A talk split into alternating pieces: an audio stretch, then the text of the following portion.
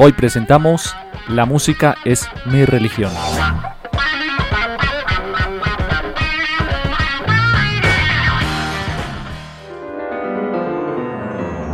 En la cuarta temporada de Profanáticos a imagen y semejanza, religión y sonido bestial. Un recorrido a través de los paisajes sonoros donde confluyen la música, la religión y la cultura popular.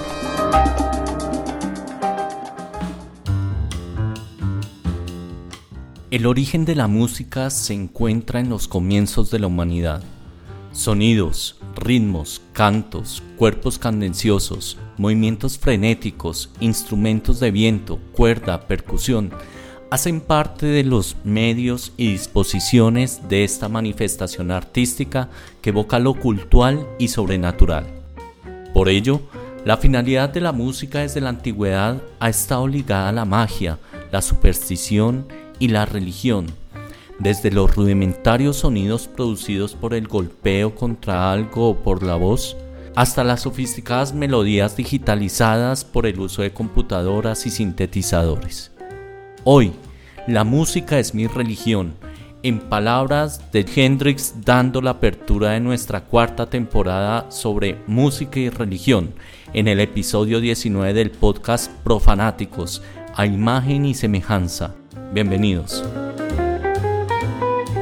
Hola, un saludo de bienvenida para todos los profanáticos que nos escuchan. Les habla Simón el Mago. Les damos la bienvenida a esta nueva temporada que hemos llamado Religión y el Sonido Bestial, donde hablaremos sobre las relaciones entre diferentes géneros de música y la religión. Entonces, ya después de habernos dado un espacio a partir de esa tercera temporada que estuvimos conversando sobre santos al margen de la ley, entonces le doy la bienvenida también acá a los artistas de este podcast. Lucas, bienvenido a esta cuarta temporada, ¿cómo vas? Maestro Simón, Maestro Santo, ¿cómo están ustedes? Muy bien, ¿y tú qué tal? Bien, extrañándolos mucho, pero bueno, de regreso. Muy bien, también una alegría poder acá escucharte. Santo, tú en México, ¿qué tal? ¿Cómo has estado?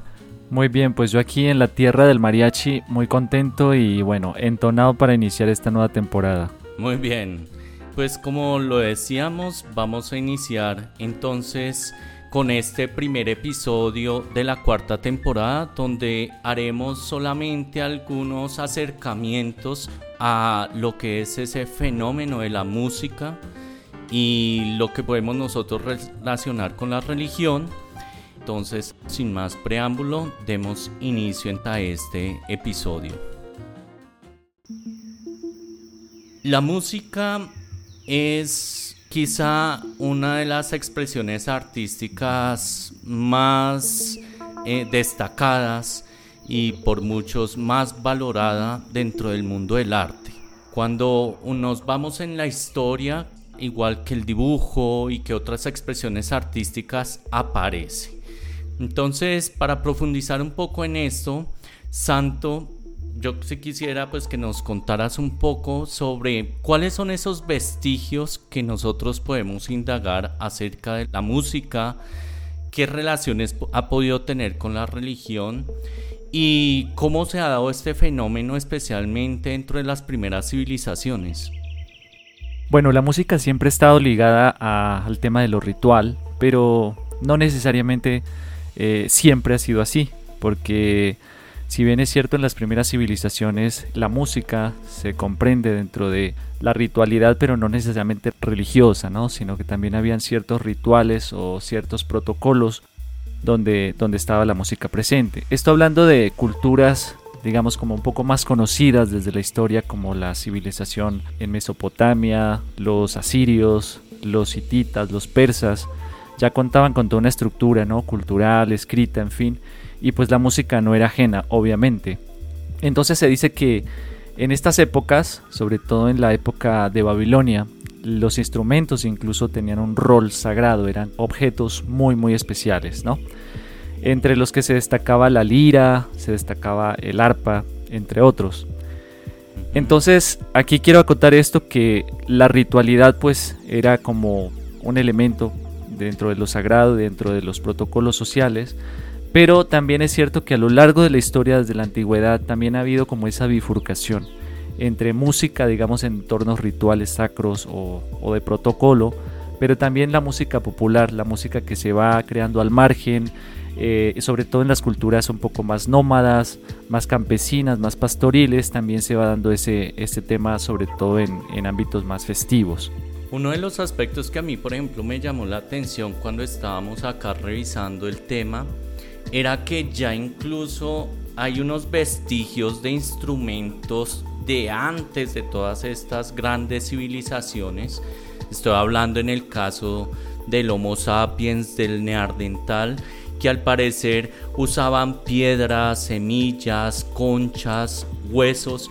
Un dato que me llamó mucho la atención y que me parece que es un dato curioso fue que en el caso, yo no creo que fue en Eslovenia, donde se halló unas sonajeras de conchas y que de acuerdo con los arqueólogos consideraban que eran para espantar los espíritus malos, que era como ya un tipo de expresión supersticiosa que se tenía.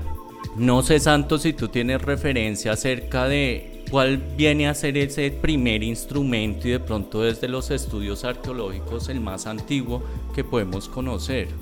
Sí, tengo datos eh, dentro de todos los vestigios que se han encontrado, pues sí, se sabe que eh, la parte musical, o bueno, dentro de todas las artes, ¿no?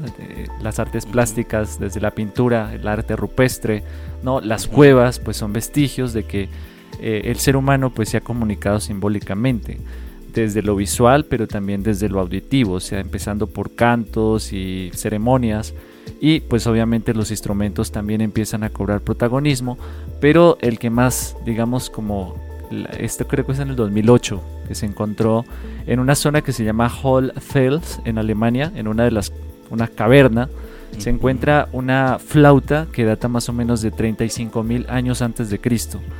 Entonces eh, es muy interesante, ¿no? Porque son, son, son de estos primeros, eh, digamos, pueblos o personas, ¿no? Homínidos que ya empiezan a comunicarse también a través de, de la música y pues concretamente con instrumentos. Es una flauta, es una flauta que está hecha de hueso de, animal, de, ave. Entonces, este, pues lo curioso es eso, ¿no? De ya tantos años atrás eh, están estos, estos vestigios, ¿no?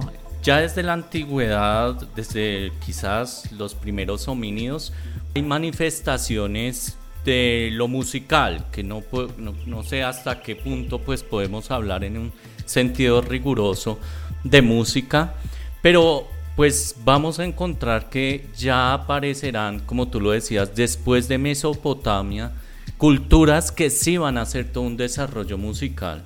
¿Qué nos puedes contar acerca de eso? Claro, pues posterior a Mesopotamia y, Babilonia y todos estos pueblos, ¿no? Asirios y demás, persas, pues también hay un desarrollo ¿no? de la música en culturas o en civilizaciones tan importantes como la griega. Eh, también en esta, en esta cultura o en esta civilización, pues también está esa bifurcación. La música se ve, pues ya lo vemos desde Pitágoras mismo, ¿no? La música se ve como algo sagrado. Es decir, Pitágoras empieza a crear todos los métodos y las notas musicales a partir de la música de las esferas, las mediciones matemáticas y recordemos que Pitágoras pues siempre hasta ahorita se está descubriendo que era también un místico, ¿no? Entonces esa parte ritual también cobra sentido. Una de las cosas más importantes, y esto es muy resaltado en Platón, que la música está ligada al ethos, o sea, así como está la estética, el arte, la filosofía, la música también está ligada al ethos. Pero hay un personaje muy, digamos, como controversial que es Aristoceno, que es el que dice, bueno, la música también puede tener la libertad y la espontaneidad y también empiezan a surgir como corrientes de música mucho más espontánea, entonces esto es lo que incluso Platón también como que critica, ¿no? Porque la música también es como de la élite, como del intelecto, como de la ética, en fin. Y algo a resaltar es que la música generalmente se da en, escenarios muy aristócratas, también en obras de teatro, en espectáculos dancísticos, en ritos religiosos, y eso después transmuta pues obviamente a, Roma, ¿no? Donde en Roma también pues con todo esto de los espectáculos, los ritos, las danzas, pues también la música cobra este, mucho protagonismo y pues también hay instrumentos muy destacados como la lira, el arpa, pandereta, los platillos, la trompeta, ¿sí? Todo esto lo bebe Roma no solo de Grecia, sino de los pueblos etruscos también. Y pues ya si nos vamos a la otra parte, estamos hablando también de, de la ritualidad que tenían, sobre todo en entornos festivos religiosos en la época judía clásica, ¿no? Entonces los salmos y toda la tradición davídica y todo esto pues relaciona, es decir, eh, la música está presente eh, en la cultura y una de las cosas que más llama la atención es que el pueblo judío o el pueblo semita antiguo, más que visual, era auditivo. El Shema Israel pues tiene que ver mucho con el tema del oído y por eso la escritura es la que, o bueno, en este caso la Biblia, es la que más nos remite precisamente a ese, a ese mundo clásico judío hebreo de que la música era imprescindible para, para este pueblo, ¿no? O para esta cultura. Pero mira, me, me llama la atención eso porque casi siempre cuando uno habla de música, pues se va a remitir sobre todo a instrumentos, ¿no? Que incluso tengo entendido que dentro de la cultura judía hay un papiro que también hallaron, que es el Oxirrincos, donde ya tienen como ciertas partituras y ciertas formas de hacer música, pero se combina el instrumento con la voz y el salmo como tal tú lo mencionas.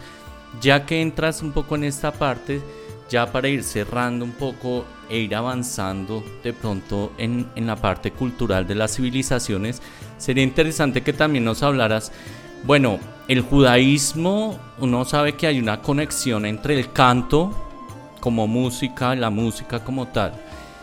¿Qué otro tipo de experiencias se pueden rastrear también, no solo en el judaísmo y de pronto si lo profundiza, sino también en otras religiones?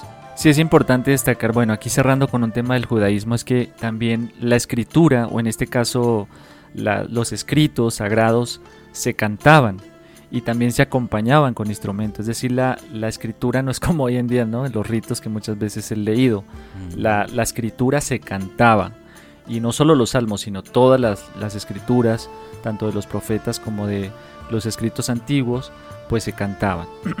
Y ya pasando a otras, me llama mucho la atención cuando rastreaba un poco el tema de, la música en el budismo. Y resulta y pasa que dentro de esta cultura, en sus inicios la música no era muy bien acogida, porque la música estaba relacionada como con cosas paganas, con cosas como no tan excelsas, ni tan religiosas, ni tan místicas. Entonces muchos maestros ¿sí? budistas en sus inicios denigraban de la música. Y lo curioso es que en el Islam también, en el Islam, que obviamente es muchos años después, o sea, el siglo VII después de Cristo, el otro es casi sexto antes de Cristo, este, el Islam también eh, tiene como ese prejuicio, ¿no? Recordemos que los islámicos, este, el, musulmán también por, por, por, cultura es iconoclasta, y el tema de la música en el Islam se empieza a desarrollar precisamente ya en la Edad Media, o sea, cuando en la época de oro de, del Islam, cuando se empiezan a traducir textos griegos y pues obviamente en los, en los escritos aristotélicos, incluso en escritos homéricos, hay referencias musicales, entonces ahí es donde como que empiezan a tomar la nota en serio los, los, eh, los musulmanes y la música empieza a ser también pieza clave dentro de su cultura y dentro de sus ritos. Llama mucho la atención que también sus, el, el Corán y los escritos sagrados también se cantan. Entonces como que también, y pues obviamente también dentro de la cultura islámica también se empiezan a, valorar pues instrumentos clásicos, ¿no? Como la cítara, el, el, el laúd, bueno, tantos, tantos instrumentos que después ya entran dentro del, dentro de la dentro de las tradiciones ¿no? islámicas. Pero en sus inicios no, o sea, en sus inicios la música era vista como algo pecaminoso, como algo muy sensual, como algo que incitaba a otras cosas menos a adorar a Alá. Ok. ¿Adorar a quién? A Alá. A Alá. Alá, mi chino. En este caso, bueno, creo que tú ya has abordado algunos elementos y sí me parece fundamental en esta parte hacer una distinción importante entre lo que es la música y la religión y la música religiosa, ¿sí? Porque si bien en las primeras civilizaciones esta distinción no es clara, porque la religión precisamente cumple también una función social, de organización política, de organización cultural de estas comunidades, pues hay un aspecto religioso de creencia que siempre va a estar marcado. Pero esto nos lleva a pensar que entonces cuando hablamos de música y religión es mirar cómo esa relación termina confluyendo también en lo que vamos a llamar la música popular o la música de los pueblos, es decir, en una música que también en nuestros términos pues viene a ser más secular como tal.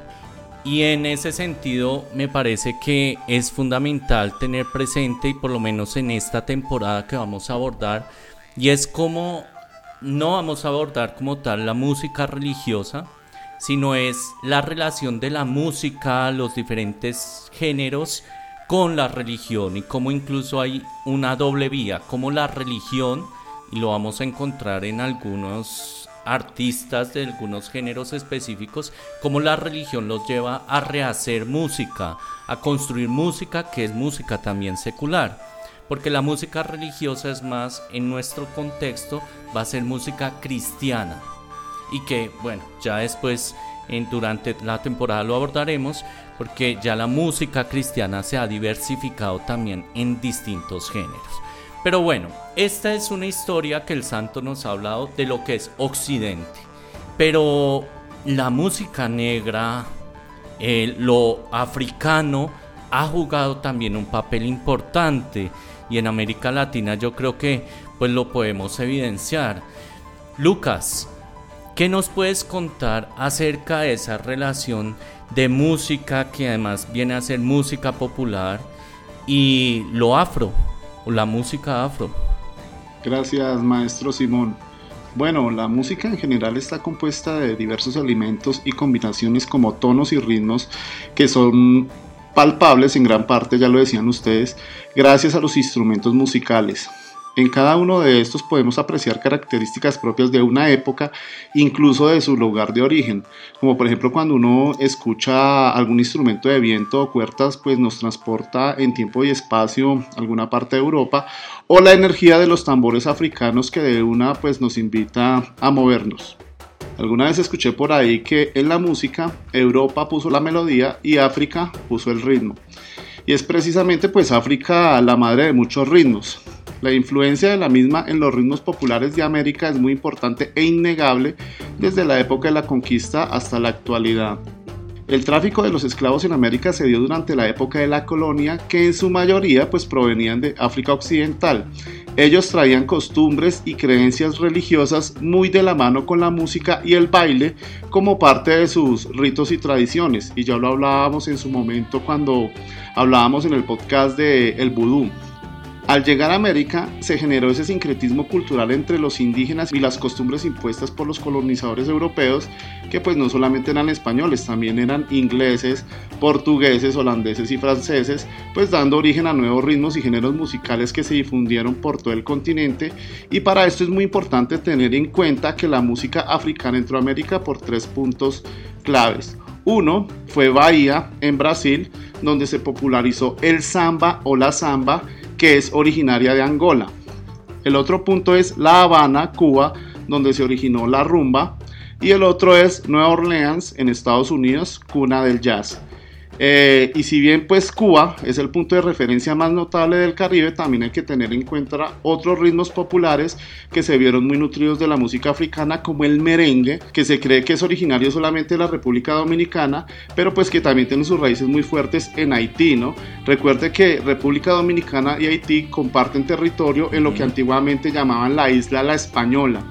Eh, por otro lado tenemos el reggae en Jamaica que en sus letras está muy cargado de esa parte política y religiosa. La cumbia de Colombia, eh, el tamborito de Panamá y otros ritmos importantísimos del cual vamos a hablar más adelante que son la bomba y la plena de Puerto Rico que pues nutren muy fuerte lo que es la parte de la salsa. Eh, volviendo a los Estados Unidos también tenemos el blues, el gospel, el soul y el, el funk y el hip hop. Eh, pues de los cuales hablaremos más adelante en los episodios dedicados al rock y la religión. De esa mezcla de sonidos, costumbres y creencias entre África y América vamos a escuchar uno de los gospels más importantes del siglo XX. Del año 1967 la agrupación Edwin Hopkins Singers con la canción Oh Happy Day.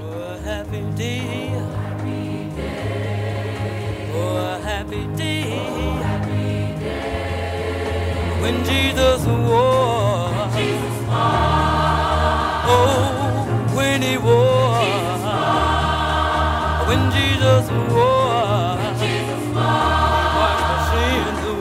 happy day. Oh, happy day. Oh, happy day. Oh, happy day. Oh, happy day. Oh, happy day. When Jesus Jesus wore. Oh,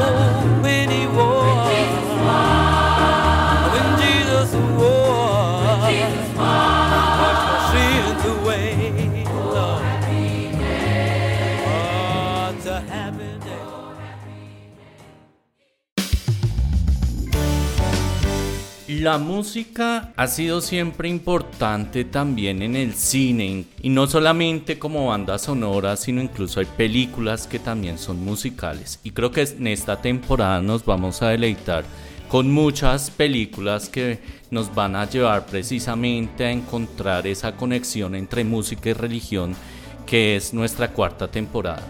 En ese sentido, Lucas, ¿qué recomendados nos traes para el día de hoy? Bueno, Decía don Luis Ospina, el cine es un templo, la televisión un electrodoméstico. Sobre la música y el cine hay un material inconmensurable, tú ya lo decías, documentales, musicales, biopics, cine animado, etc. Y es que la música ha estado muy presente en el cine pues casi que desde siempre. Incluso en la época del cine mudo, mientras se proyectaba la película, una persona acompañaba la proyección tocando un piano y haciendo mm. algunos sonidos, que es lo que también se conoce como música incidental. Todas las películas, musicales o no, tienen una banda sonora que ayudan a darle una identidad a la misma película. Tan así que eh, en los diferentes festivales se reconoce con un premio a la mejor banda sonora. Y lo que yo les decía, el tema también de la música incidental, que es esa música que va acompañando pues los sonidos y todo eso, la acción. De pronto, eh, para que se hagan una idea, eh, acuérdense de Rocky subiendo la montaña de hielo. ¿Ve? Entonces la música iba acompañando, pues el tipo aceleraba su ejercicio y todo su rollo y la música pues coincidía con esas escenas. En ese orden de ideas vamos a recomendar una película que es una comedia que viene en dos entregas, se llama Sister Act 1 y 2, que en Latinoamérica se llamó Cambio de Hábito. Está protagonizada por la ganadora del Oscar Whoopi Goldberg. La película, las películas son del año 92 y 93. Aquí nosotros podemos apreciar pues situaciones muy cómicas dentro de la historia general, pero la película eh, su base está en la música y ahí podemos ver música religiosa, coros de iglesia, espectáculos de Las Vegas y por la época pues podemos ver como esa, esa explosión de lo que era la cultura rap también. Entonces eh, también que la vean, también hay mucho de soul, mucho de folk y mucho de rock y todo combinado en las dos películas y pues eh, muy rico que la vean. Es bien emotiva al final incluso. Chévere. Chévere, chévere. Ya tendremos oportunidad de hablar el gospel porque precisamente lo que tú hablas de toda esa influencia de los bautistas y ese pentecostalismo em-, emergente que pues va a llevar a, estos ritmos un poco candenciosos, ¿no? Eh, fuertes y que esa alegría que se manifiesta y esas películas yo las vi hace rato, pero la primera parte, la segunda parte tengo que verla porque no la he visto y es bien interesante. Santo, ¿tú tienes algún recomendado para el día de hoy? Bueno, así rápidamente hay dos películas que me gustan mucho y bueno, cuando las vi las disfruté eh, en torno a la música. Y una es, eh, se llama así, bueno, la traducen al español como así en la tierra como en el cielo y se trata de un director musical muy famoso que pues sufre un infarto y regresa a su pueblo y su pueblo pues es muy pobre. al norte de Suiza. Y entonces empieza a crear coros con los lugareños. Y pues al final llega como un estrado muy alto. Y bueno, hay toda una trama, ¿no? Muy dramático, muy melancólica, muy bella, la verdad. Hay de todo, ¿no? Ahí está. También está esa parte religiosa porque el pastor del pueblo se opone, en fin. Y él como que saca adelante al pueblo y todo esto, pero es muy, muy bella. Entonces, así en la tierra como en el cielo está en YouTube por ahora porque es muy difícil de conseguir. No sé si está en alguna de las plataformas, pero yo la vi hace mucho tiempo. Es del 2004 esta película. Y la otra que también me gustó mucho, que la trama también es muy dramática, y es la de Whiplash. Esa sí está en Netflix. Y pues Whiplash también trata de un chico que pues tiene que pasar por muchos retos, ¿no? Está en un conservatorio y él tiene que consagrarse, eh, después renuncia, en fin, a, ser baterista, pero después nuevamente vuelve y surge. Tiene esta, toda esta trama gringa, ¿no? Que al final tiene como ese final feliz y todo esto, pero pasando por diferentes eh, situaciones muy, muy difíciles, sobre todo con su director que lo trata mal, en fin. Pero Whiplash para mí es un recomendado muy bueno para el tema de la música. Es buena. me gusta, me gusta mucho Whiplash, la otra no la he visto, la, vamos a ver, pero mira que en Whiplash hay una frase de un jazzista, no recuerdo el nombre, pero me acuerdo muy bien la frase y dice que si no tienes talento para la música, pon una banda de rock. Entonces, ahí a que, voy, a que voy, que a lo largo de la historia todos los géneros musicales tienen su némesis, ¿no? Entonces siempre se discute que esta música es mejor que otra, cuando no, cuando uno entra a mirar hacia lo largo de la historia, todos tienen su, su némesis, entonces chévere que vean Whiplash que fue nominada al Oscar, ¿no? Sí, sí, sí, es una película muy buena. Pues bueno, yo creo que yo tengo otros recomendados, pero ya para la temporada, que no quiero que acá los desgastemos, porque además creo que ya este es solamente un abrebocas de esta cuarta temporada que vendremos no solamente con hablando de géneros y religión específicamente, sino con una serie de invitados que nos van a, recrear un poco sobre este fenómeno y estas evoluciones que como lo dice Lucas, no son puras, sino que han ido evolucionando, mutando, combinándose y bueno, ya encontraremos que ahí hay unas relaciones bien interesantes. Entonces todos cordialmente invitados a ver los recomendados iniciando esta cuarta temporada de música y religión.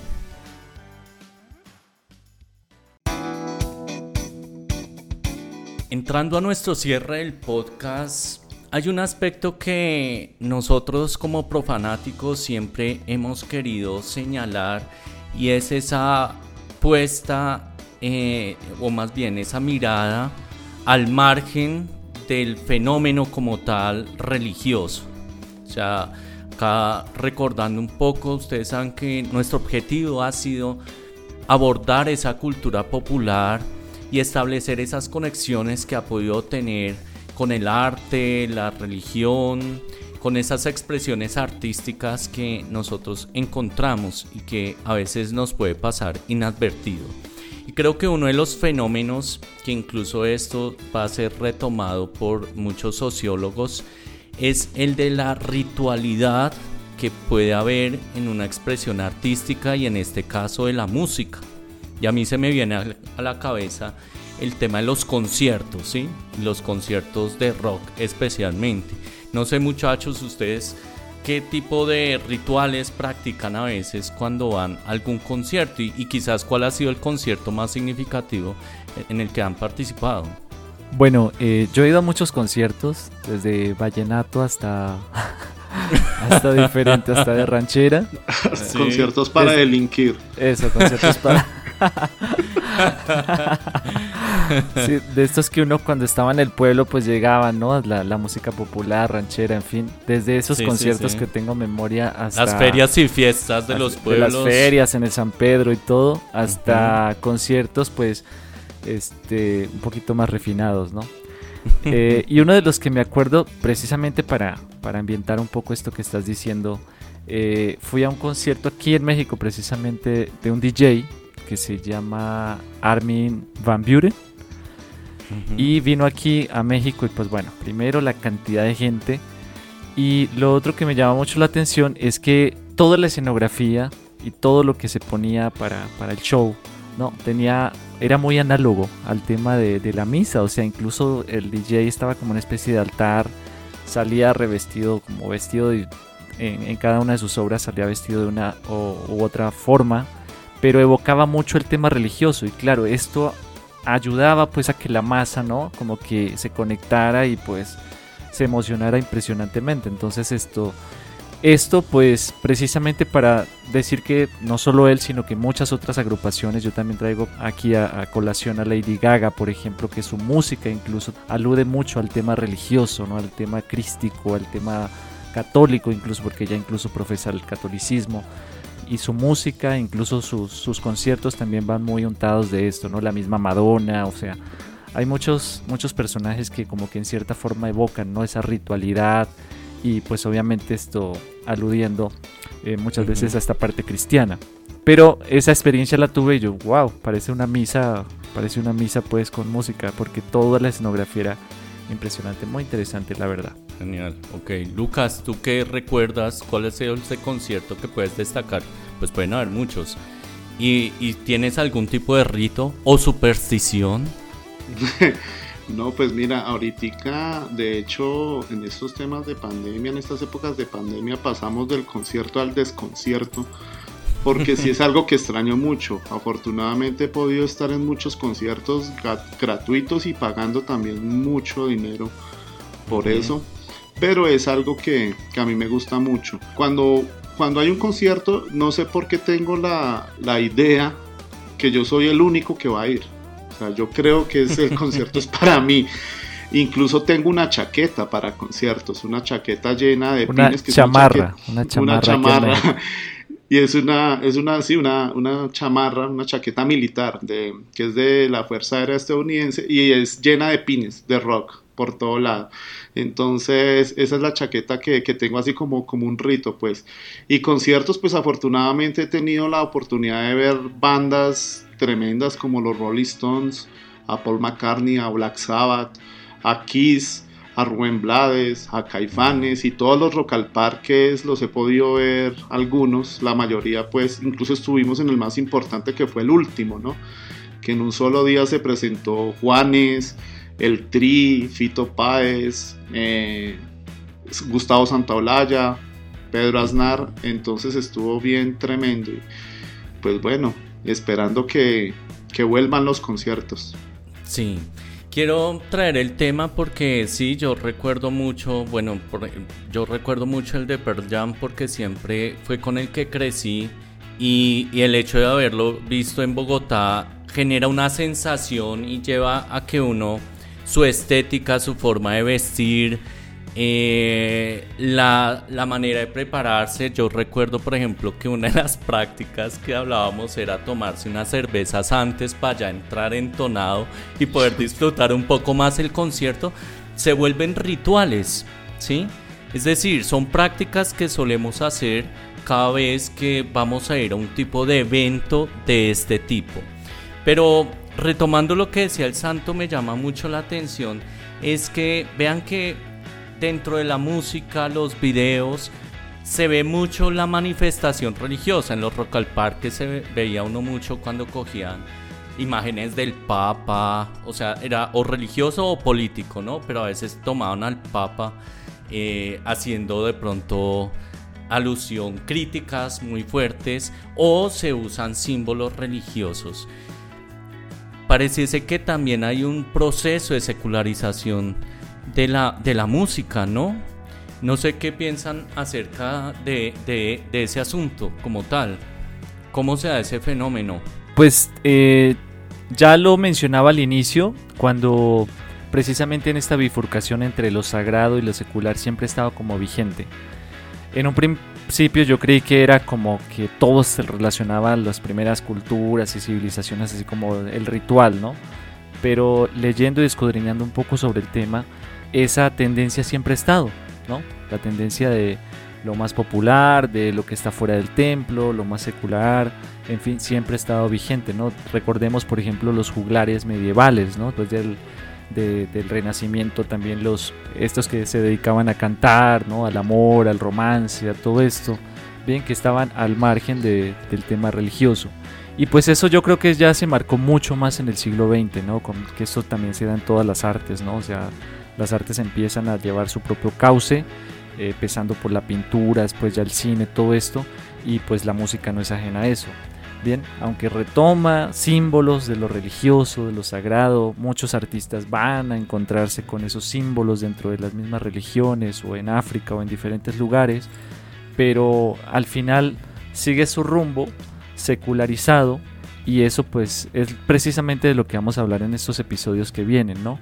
Como este, más que hablar de música religiosa, vamos a hablar de la religión en vínculo o la música en vínculo con la religión, ¿no? Con, con muchos símbolos que se retoman dentro de los géneros y evocan un poco lo religioso, pero no necesariamente religioso. Entonces a mí me llamó mucho la atención precisamente que el tema de lo musical siempre ha ido emparentado, pero también ha ido teniendo como sus, eh, sus distancias, ¿no?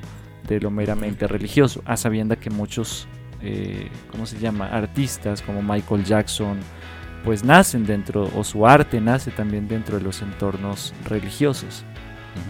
O al contrario, ¿no? Ajá. Que están en un entorno secular, luego se convierten, tienen una, tienen una experiencia religiosa, como diría Enrique Iglesias.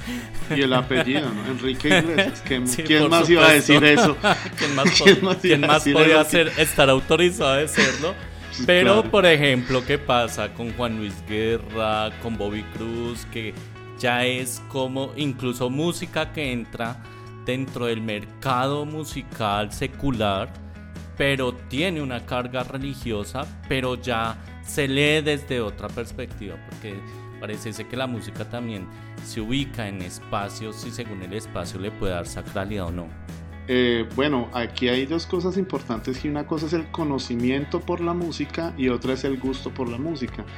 En mi caso personal, pues es una opinión más basada en mi gusto por la música, pues yo no soy músico, más bien un poco melómano. Entonces, eh, con el tema de la secularización de la música, pues es que la música hace parte del ser humano y la humanidad, por lo tanto no puede ni debe tener límites. En últimas es un ejercicio creativo, ¿no? Eh, pero pues de ninguna manera hay que desconocer que gracias a la rigurosidad y la disciplina por parte de la iglesia en componer y distribuir la música hasta el siglo XVIII, pues dieron a la música, dieron al mundo música muy elaborada, ¿no? También sentando bases muy sólidas pues para esas primeras composiciones populares. Entonces también no hay que, desconocer nada que tú me hiciste acordar yo no sé de John Cage y toda la música experimental que él hizo en Estados Unidos con sonidos y todo este tema. Bueno se me viene a la cabeza incluso Yoko no también que hacía ah, este tipo de rarezas no pero incluso me acuerdo de John Cage porque es como el, el sonido del silencio también, ¿no? Es decir, eh, la música experimental también como una manera, la generación de sonidos como una manera también de connotar que es música. Lo que pasa es que creo que el debate entre lo... Creo que es lo bello, lo que realmente puede ser estéticamente bello o no. Es, que eh, puede donde se ubica la discusión, ¿no? Es que esa música experimental puede ser a la música lo que es el, el arte, el arte abstracto a la pintura, ¿no? Es que también justifican cualquier cosa en arras de la música.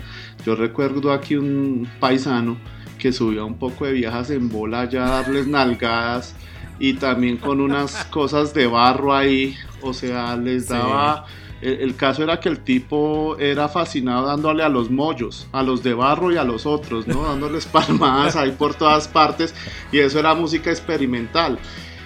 Y bueno, yo sí personalmente no entro a juzgar los gustos musicales de nadie ni a defender tampoco. Pienso que la música se defiende sola por sí misma. O sea, por eso también me parece que los rockeros son muy arrogantes en ese sentido.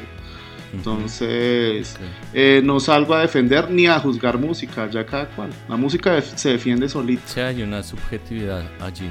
Sí. Quizá en este, en este episodio pues está un poco ausente precisamente el tema de la música occidental en todo el sentido de la palabra eclesial sobre todo, ¿no? O, litúrgica. Y eso es lo que vamos a hablar precisamente en el próximo podcast también para tener en cuenta esto, ¿no? Porque, porque de ahí parten muchas cosas Incluso cuando hablemos del rock, cuando hablemos de la salsa, nos daremos cuenta de toda esa génesis, ¿no? Y, de todos esos orígenes que, que también están precisamente dentro de la música clásica y la música polifónica y la música litúrgica, en fin. Pero eso ya será para la próxima también. Listo, pues yo creo que acá ya dimos unas pinceladas a lo que va a ser esta cuarta temporada. Creo que acá el objetivo fundamental era retomar precisamente esa historia y evolución que ha podido tener la música, sobre todo desde el ámbito occidental, porque quizás es donde más se ha venido documentando, pero recuperando también esa parte africana. y quizás también veremos después una parte ancestral que, que podamos tener, pero ya la temporada como tal lo que va a buscar es enfocarse en ciertos géneros por eso va a ser una temporada de posibles temporadas de música y religión, pero donde nos enfocaremos en un género y ver cómo se da esas relaciones con la religión y cómo es que se presenta y cómo incluso lo que decíamos puede terminar influyendo la una en la otra.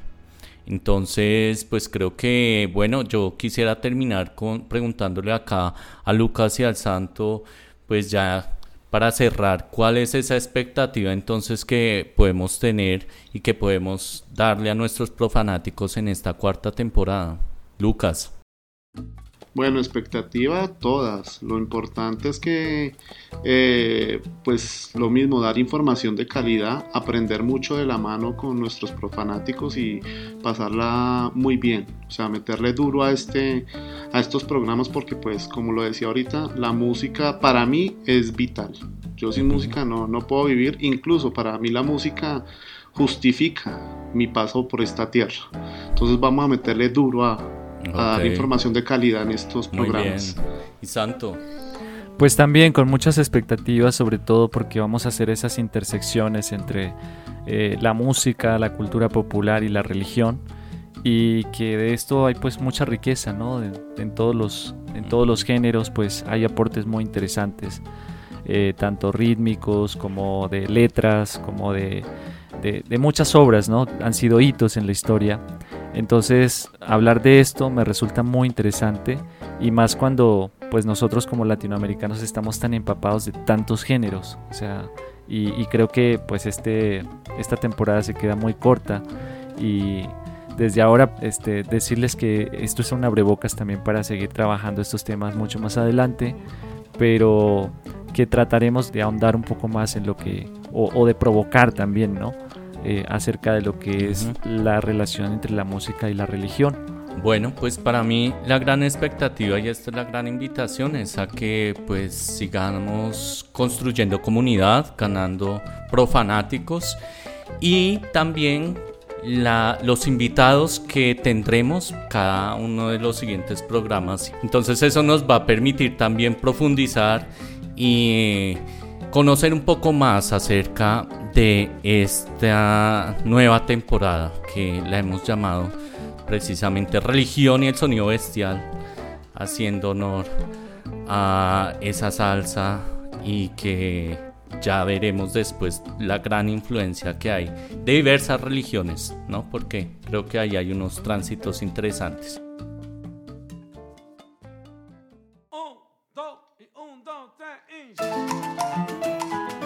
Pues invitarlos a que nos sigan en las redes sociales, en Facebook, Instagram, LinkedIn. Por supuesto, a que escuchen los podcasts, los profanáticos que van llegando nuevos, que puedan acercarse a las tres temporadas que estuvimos desarrollando. Ya pues vamos con más de 2.000 descargas y creo que esto se debe a que cada uno de los que nos escuchan no solamente ha sido fiel a este colectivo, sino que ha multiplicado también el podcast. Entonces seguirlos invitando a que regalen un podcast con el numeral para que nos sigan escuchando.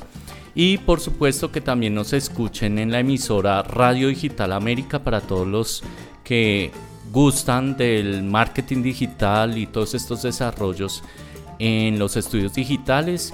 La dirección es www.radiodigitalamerica.com.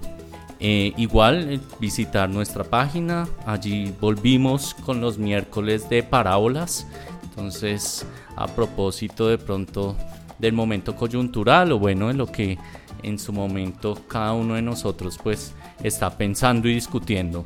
Entonces, todos cordialmente invitados a que participen y estén atentos de esta nueva temporada que comenzamos. Y finalmente, Santo, ¿con qué nos vamos entonces en el siguiente episodio iniciando esta temporada de música y religión? Bueno, después de haber escuchado este podcast, esperamos que no se pierdan el, el próximo que vamos a hablar sobre la música clásica precisamente, música clásica y religión. Y vamos a tener una invitada muy especial que es una gran amiga de aquí de México, compositora reconocida a nivel mundial, eh, la doctora Amelia Guizar, quien también nos va a acompañar y ampliar también estos temas en torno a la música clásica y la religión. Así que no se lo vayan a perder. Bueno, pues todos invitados a que nos acompañen entonces comenzando esta nueva temporada. Y pues ya despidiéndonos, un saludo y deseándoles lo mejor para estas próximas semanas. Lucas, ¿cuál es la canción entonces que tenemos de cierre y los saludos para el día de hoy? Muchas gracias hermano Simón, hermano Santo, qué rico volver a compartir este espacio con ustedes, realmente hacía falta. Los saludos, bueno, aprovechando este espacio vamos a saludar a nuestra próxima invitada en la Ciudad de México, Amelia Guizar, entonces por acá nos, nos veremos. A Julio Varela en Chiquinquirá, y a una señora que pese a su avanzada edad nos escucha muy atentamente, la señora Nubia Ruiz en la ciudad de Bogotá. Por último, un agradecimiento especial a la señora Úrsula Hilaria Celia de la Caridad de la Santísima Trinidad, Cruz y Alfonso que nos enseñó que la vida es un carnaval. Con respecto a la canción, definitivamente las comparaciones son odiosas. La canción que vamos a escuchar a continuación algunos la llaman la Bohemian Rhapsody de la salsa. Eh, seguramente por la variedad musical que la compone, pues cuenta con dos solos de piano. Uno es un fragmento de música clásica, estudio revolucionario de Frédéric Chopin, y el otro es un solo de jazz, además de sus potentes trompetas y percusión. Eh, lo que mucha gente desconoce es que Bohemian Rhapsody es del año 75 y nuestra canción es del año 71 del álbum El bestial sonido de Ricardo Rey y Bobby Cruz, la canción que da origen a esta cuarta temporada, El sonido bestial. Tú que decías que ya no servía, oye tú que decías que ya no salía. Ahora mismo mi amigo yo